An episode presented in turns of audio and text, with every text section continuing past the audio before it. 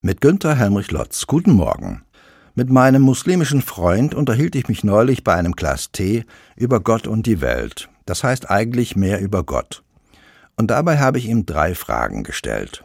Erstens, glaubst du, dass Gott heilig ist? Was er bejaht hat. Zweitens, bist du heilig?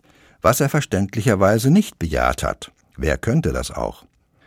Dann haben wir aber ein Problem, meinte ich. Wir entsprechen Gott nicht. Und damit waren wir bei der dritten Frage. Wie kann der Unterschied, diese Entfremdung zwischen Gott und uns überwunden werden? Seine Antwort, wenn die guten Taten die schlechten Taten überwiegen. Dabei hat er seine Unterarme wie bei einer Balkenwaage bewegt, mal links, mal rechts, hoch und runter. Aber dadurch sind die schlechten Taten ja nicht verschwunden, habe ich eingewandt. Ein Weitspringer kann noch so weit springen, wenn er nur einige Millimeter übergetreten hat, ist der ganze Sprung ungültig.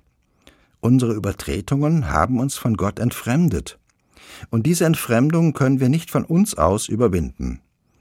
Damit wir wieder in die Nähe Gottes kommen können, ist er in Jesus zu uns gekommen. Weil unsere Bemühungen, uns vor Gott selbst zu rechtfertigen, unzureichend sind, tritt Jesus auf. Statt uns rechtfertig zu machen, will er uns rechtfertigen. Dazu war er bereit, ans Kreuz zu gehen und damit den Weg in die Nähe Gottes zu eröffnen. Wir Christen nennen dieses Angebot Vergebung. Sie ist sogar für einen Mörder nicht ausgeschlossen.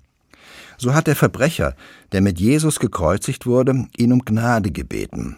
Und Jesus garantierte ihm, er würde mit ihm ins Paradies kommen. Mein Freund wurde unruhig. Er spürte, dass dies ungerecht war. Ein Mörder ins Paradies, das kann nicht sein. Ja, Vergebung ist nicht gerecht. Darum heißt es ja auch Gnade vor Recht. Vergebung ist ungerecht, aber unverzichtbar. Denn ohne sie bleiben wir Gott fern. Darum ist die Vergebung ein einzigartiges Angebot Gottes. Es befreit und jeder kann es in Anspruch nehmen. Günter Hermrich Lotz, Pforzheim, Evangelisch-Freikirchliche Gemeinde.